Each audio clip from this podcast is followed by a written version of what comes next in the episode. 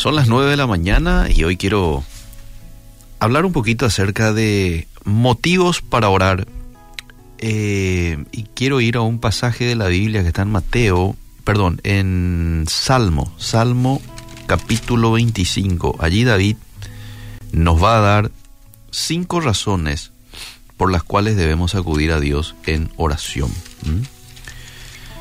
A ver, a lo largo de la Biblia se nos ordena orar. De hecho, nuestro maestro, que es un poco nuestro eh, ejemplo a seguir, consideraba que la oración era tan esencial que se apartaba con regularidad de las multitudes. Dejaba su importante tarea que Dios mismo le había encomendado, predicar, enseñar, dejaba para pasar tiempo a solas con su Padre. Varios pasajes de la Biblia nos muestran esto. Uno de ellos, Marcos 1.35, levantándose muy de mañana, siendo aún muy oscuro, todo de madrugada, salió y se fue a un lugar desierto y allí oraba. En otras partes de la Biblia te dice, y pasó toda la noche orando. Varias veces yo me pregunté, ¿cómo hacía Jesús si pasó toda la noche orando? Y al otro día otra vez enseñaba, ¿cómo, cómo hacías Jesús? ¿Verdad? Porque no creo que Jesús se iba a dormir todo el, todo, todo el día al, día siguiente. Si pasó toda la noche orando, no sé, seguramente dormía parte de la mañana y, y después ya de vuelta con sus responsabilidades, ¿no?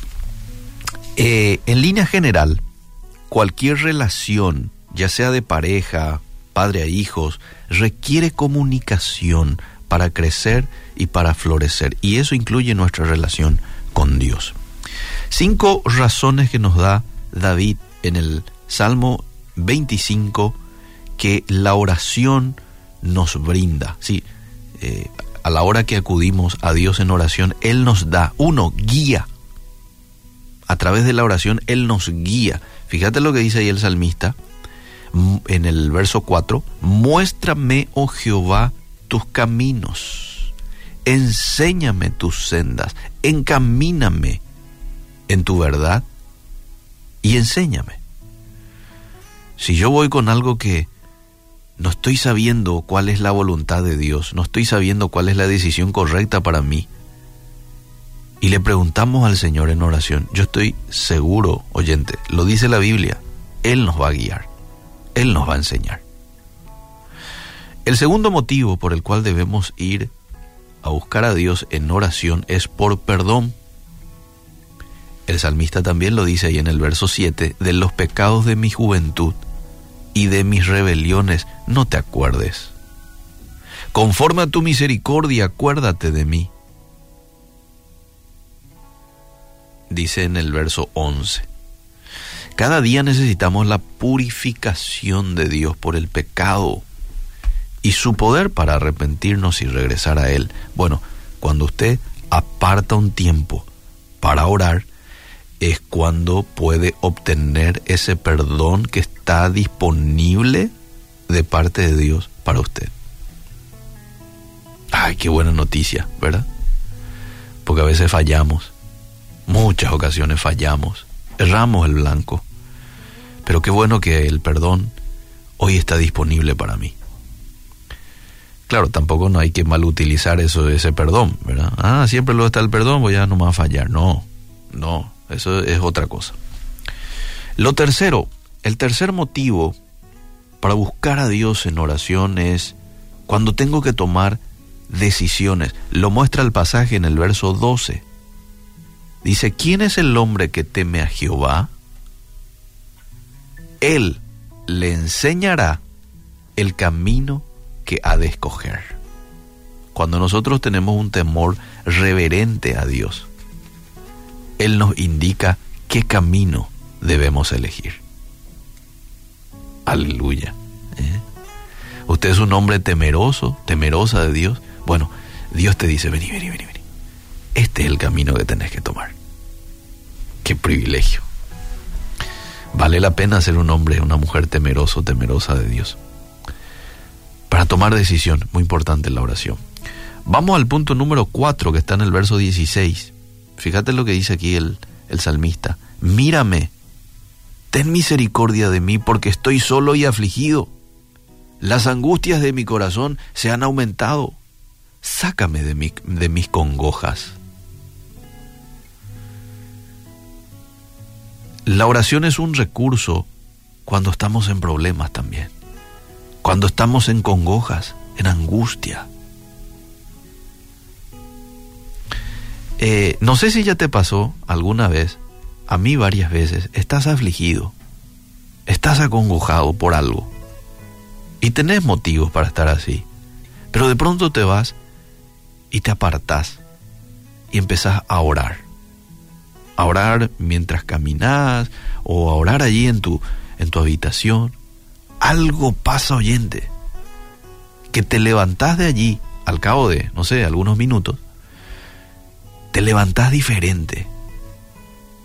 Te levantás diferente. ¿Qué pasó? Bueno, le diste a Dios su lugar en medio de tu congoja. Él también se encarga de darte el refrigerio que estás necesitando. Es como que vos viniste con tu problema a Dios cuando te podías haber ido a otros lugares, pero viniste a Dios y Dios te dice, a ver, yo te ayudo a llevar esto. Deja a mí, a mi cargo. Espera un ratito, toma un descanso.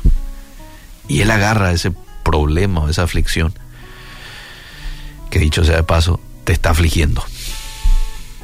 Valga la redundancia.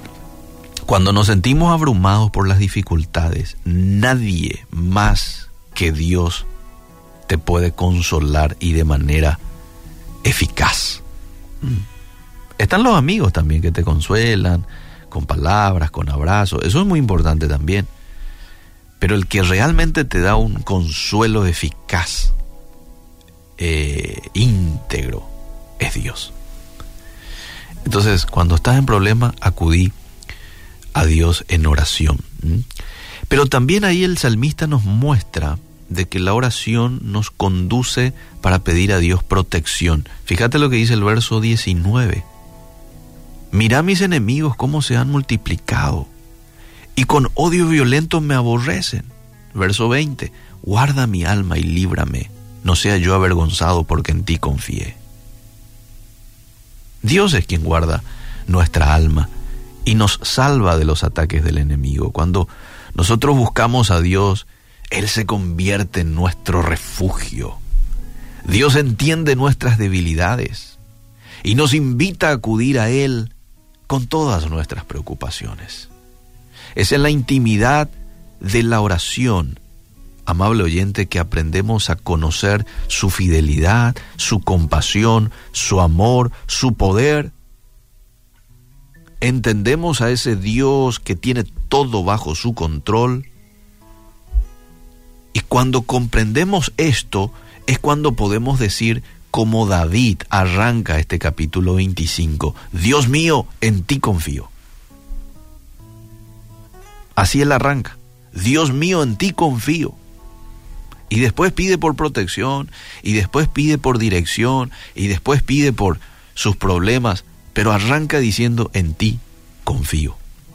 Use hoy esta herramienta que tiene a su disposición llamada oración, para que Dios le brinde su guía, su perdón, para que Dios le indique cuál es la decisión correcta que deba tomar, para que Dios le dé descanso en esos momentos de aflicción y de congoja, y también para que Dios le brinde de su protección.